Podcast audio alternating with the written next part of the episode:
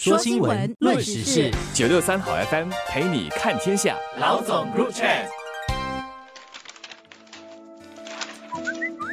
你好，我是罗文燕，华文媒体集团营运总编辑。你好，我是吴欣迪，联合早报总编辑。从今年五月底开始，新加坡移民与关卡局已经不再发出纸质的证书，所以之后出生的小孩就只有电子版的出生证。而引起华社关注的是，电子版的出生证上的父母资料栏里，已不再像纸本出生证那般显示父母各自的籍贯。对此，联合早报访问的会馆学者和好些家长都表示担心，由于籍贯包含深厚的历史和文化意义，也相等于华人的根。如果不再显示籍贯的话，后代的新加坡华人将会逐渐淡忘自己的根。至于为什么这么做呢？移民局在回答联合早报记者的询问时，是说要让出生证和身份证保持一致，都不显示籍贯资料，决定从五月二十九日起从出生证除去籍贯的信息。我不知道当局在做这个决定的时候是否有其他的考量，或者是考虑过籍贯对于华人的重要性。但为了要让身份证和出生证保持一致的理由，我个人人是认为不够有说服力的。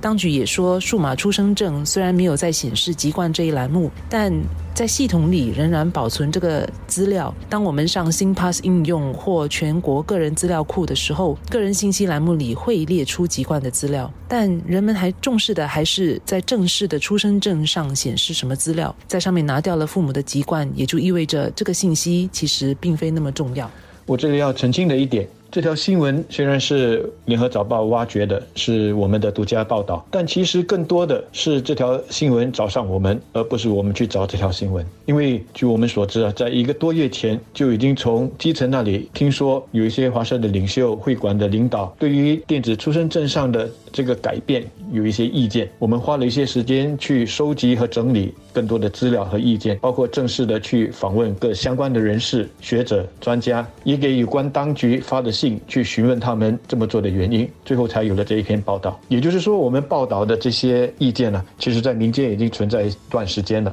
这并不是一个我们炒出来的课题，更准确的说，应该是我们及时的反映了基层的一些声音。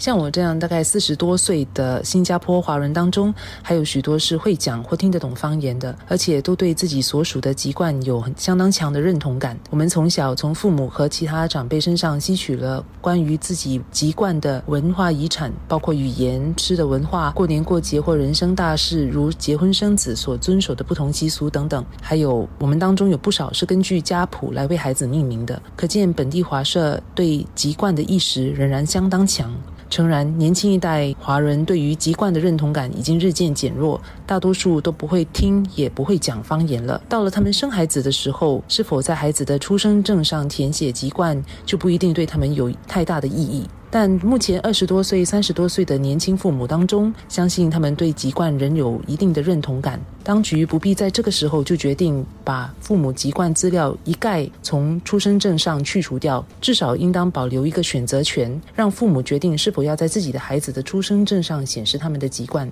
就如他们可以决定是否要显示孩子的母语名字一样。如果完全没有给予任何余地，从孩子的出生证上就拿掉父母的籍贯，会让人觉得当局不够理解或尊重新加坡华人对于籍贯的重视。在现在已经都是数码化的报生流程中，我想当局如果要再添加一个让父母也在孩子出生证上显示籍贯的选项，只需要花费一些改变应用的时间和调整数码出生证的设计，应该不会太难吧？我很同意文彦所说的，对一些年轻人来说，什么是籍贯？他们或许是不知道，或者是不在乎。那当他们做了父母，要为自己的孩子填上籍贯这个栏目的资讯的时候，可能不知道要填什么。这样的人肯定是有的。但从我们所收集的公众意见也反映出了，那就是到目前为止，在乎这个栏目的存在的还是大有人在的。一个很实际的问题：五十年后，新加坡人是不是都不在乎自己的籍贯是什么了呢？或许是，或许不是。老实说，我无法回答。但那是五十年后的事。如果到时候政府的大数据真的显示说事实是如此，没有人要填籍贯这个栏目了，那我们才来检讨这个栏目是不是有存在的意义，还不迟。有一些政策我们需要未雨绸缪，需要在问题还没有显现的时候就采取应对的措施。但是以籍贯这个栏目来说，当局真的犯不着也这么的去未雨绸缪，在这个时候就去把它给去掉，去加速或者是催化新加坡人淡忘自己的籍贯。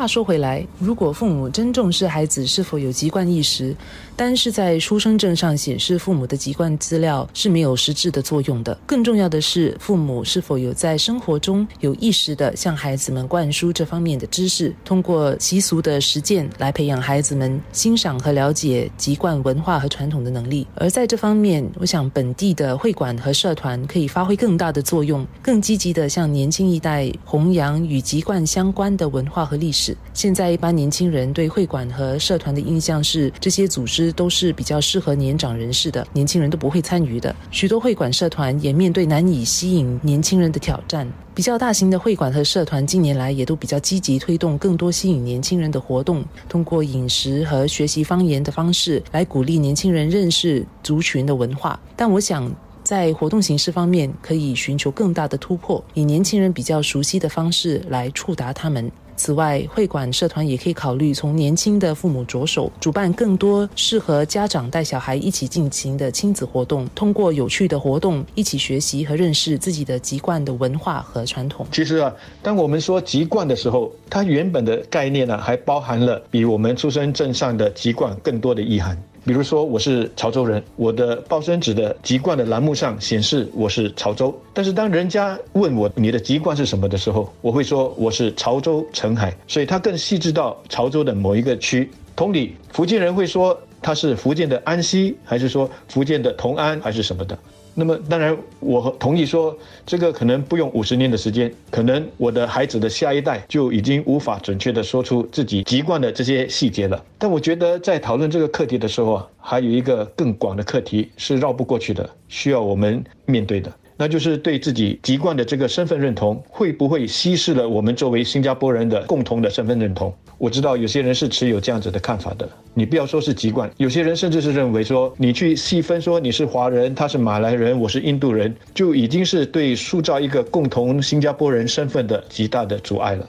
我个人来说是反对这样子的观念的。我觉得人的身份认同它是很微妙和复杂的，而且它很重要的是，它不是一个零和的数学题。你说你有百分之四十认为自己是华人，那么你的新加坡人的这个身份认同呢，就只剩下百分之六十。它不是一个这样子的零和数学题的。我们会在一个同一个时间里面接受我们自己和别人的多元的身份。而这些多元的身份，只要它不是采取一种很极端的一种排他主义，它不止不会稀释我们的共同身份认同，反而还会为我们的共同的身份认同呢去加分。当然，这个是一个更大的课题了，很难几句话就说得清楚。但我觉得在讨论籍贯这个课题的时候，也必须去强调的。